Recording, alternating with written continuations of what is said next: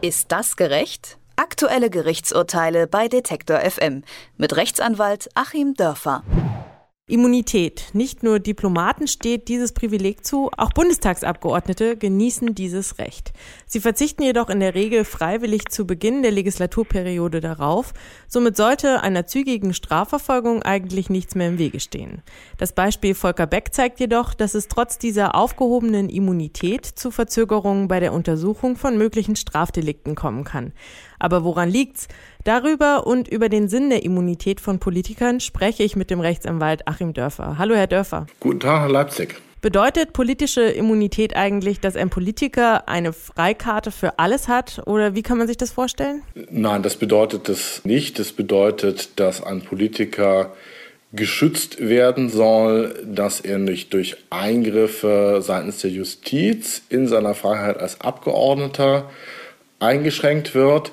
Es ist eine Vorsichtsmaßnahme, die man im Rahmen der Gewaltenteilung getroffen hat. Man möchte eben, dass die Parlamente ihren Willen ganz unbeeinträchtigt bilden können, dass Abgeordnete tätig sein können und abstimmen können, ohne dass irgendein wild gewordener Staatsanwalt äh, die einfach wegen nichts aus dem Verkehr zieht.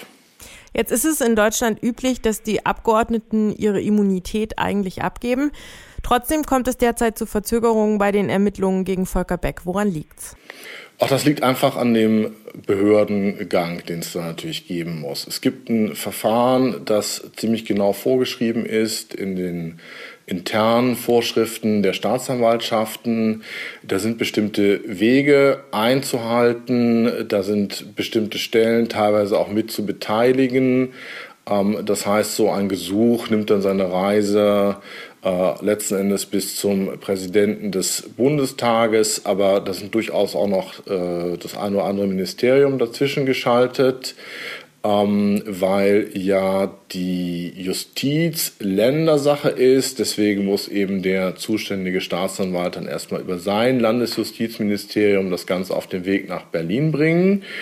Ähm, diese Verzögerungen sind also der normale Gang. Und Sie sagten ja schon ganz richtig, die übliche Vorgehensweise des Bundestages im Gegensatz etwa zum Europaparlament ist, dass man ähm, zu Anfang der Legislaturperiode von vornherein sagt, äh, wir kooperieren hier voll. Mm, das bedeutet aber nicht, dass die Immunität damit weg wäre. Sie ist noch da. Es gibt sozusagen eine generelle Einwilligung. Aber natürlich gibt es auch da immer die Möglichkeit, bei besonders krassen Fällen diese generelle Einwilligung äh, dann auch zu widerrufen und im Einzelfall die Immunität eben nicht aufzuheben.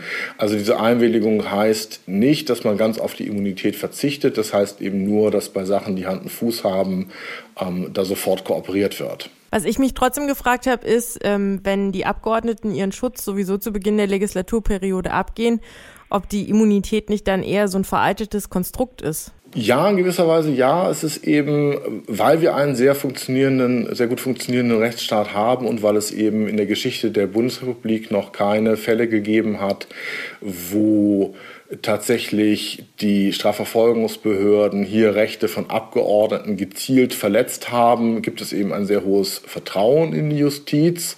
Und äh, daher hat man hier das Regel-Ausnahmeverhältnis umgekehrt, eben von dem grundsätzlich Immunität und im Einzelnen muss dann der Bundestag über die Aufhebung beschließen, hin zu einem generell sind wir damit einverstanden und wir behalten es aber vor, in Ausnahmen das Ganze zu stoppen. Um da mal ein Beispiel zu bringen, ähm, es hat durchaus in anderen EU-Ländern äh, schon Fälle gegeben, wo die Immunität nicht aufgehoben wurde, wo das EU-Parlament gesagt hat, wir machen das nicht, äh, obwohl wir ja nun davon ausgehen, dass es sich eigentlich bei allen EU-Mitgliedern auch um lupenreine Rechtsstaaten handelt. Äh, aber es gab da schon Fälle, wo etwa Abgeordnete vor Ort sich in irgendeiner Weise geäußert haben, von ihrer freien Meinungsäußerung Gebrauch gemacht haben, das auch tun sollten und durften im Rahmen des politischen Meinungskampfes. Und wenn dann eben ähm, relativ durchsichtig vom politischen Gegner über die Justiz da Maßnahmen eingeleitet werden, dann kann eben auch das Parlament sagen, nein, wir heben die Immunität nicht auf. Äh, das hat es in Italien zum Beispiel gegeben. Und das ist in Deutschland ja durchaus auch denkbar. Jetzt nicht unbedingt im Falle Beck. Äh, ich glaube, niemand wird hier seinen äh, Crystal Meth Kauf als so eine Art Meinungsäußerung im Meinungskampf um die Drogenliberalisierung sehen wollen, die jetzt hier ganz fies unterdrückt werden soll. Mm, aber wenn er sich zum Beispiel geäußert hätte, hätte gesagt, hier Crystal Meth soll auch legalisiert werden, das finde ich gut. Der Krieg gegen Drogen ist gescheitert. Wir müssen eine andere Politik haben. Und dann hätte irgendein Staatsanwalt gemeint, äh, er müsse ihn jetzt wegen Aufforderung zu Straftaten oder Anstiftung zum Verstoß gegen das Betäubungsmittelgesetz anklagen. Da hätte der Bundestag wahrscheinlich schon gesagt, nein, da heben wir die Immunität nicht auf. Denn diese Äußerung ist noch im Rahmen des Abgeordnetenmandats, im Rahmen der Pflichten auch des Abgeordneten eben zur Willensbildung äh, in der Politik beizutragen erfolgt. Und man kann hier nicht so eine Art äh, Zensur äh, auf dem Wege über Strafverfahren machen. Das sind so die Fälle, äh, wo man dann genauer hinschauen würde. Äh, aber es sind eben auch gleichzeitig die Fälle, wo natürlich die Staatsanwaltschaften schon wissen, was Sache ist und ihrerseits auch erst gar nicht Verfahren einleiten und Anträge stellen. Aber gehen wir mal davon aus, es würde die Immunität de facto geben und man möchte jetzt ein Delikt untersuchen. Geht das irgendwie oder gibt es da gar keine Möglichkeit dann?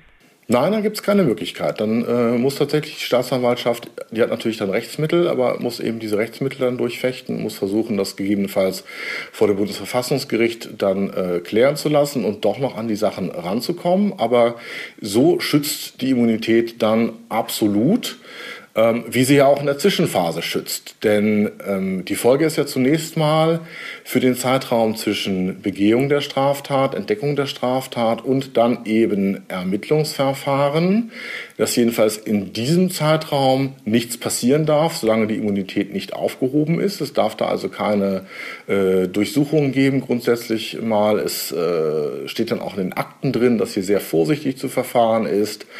Und äh, es gibt auch eine Spezialität, die viele Abgeordnete nicht kennen und deren Mitarbeiter, dass zum Beispiel bei Blutproben ähm, diese nur erfolgen dürfen innerhalb der ersten 24 Stunden nach einem Verkehrsunfall. Also wer jetzt als Abgeordnetenmitarbeiter seinen Chef 24 Stunden gut versteckt, äh, der äh, bewirkt dann tatsächlich, dass keine Blutprobe mehr entnommen werden darf, was dann tatsächlich so einen Straßenverkehrsdelikt auch zum Erliegen bringen würde.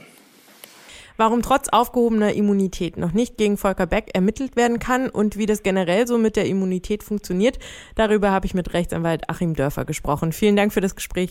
Ich danke Ihnen. Ist das gerecht? Aktuelle Gerichtsurteile bei Detektor FM mit Rechtsanwalt Achim Dörfer.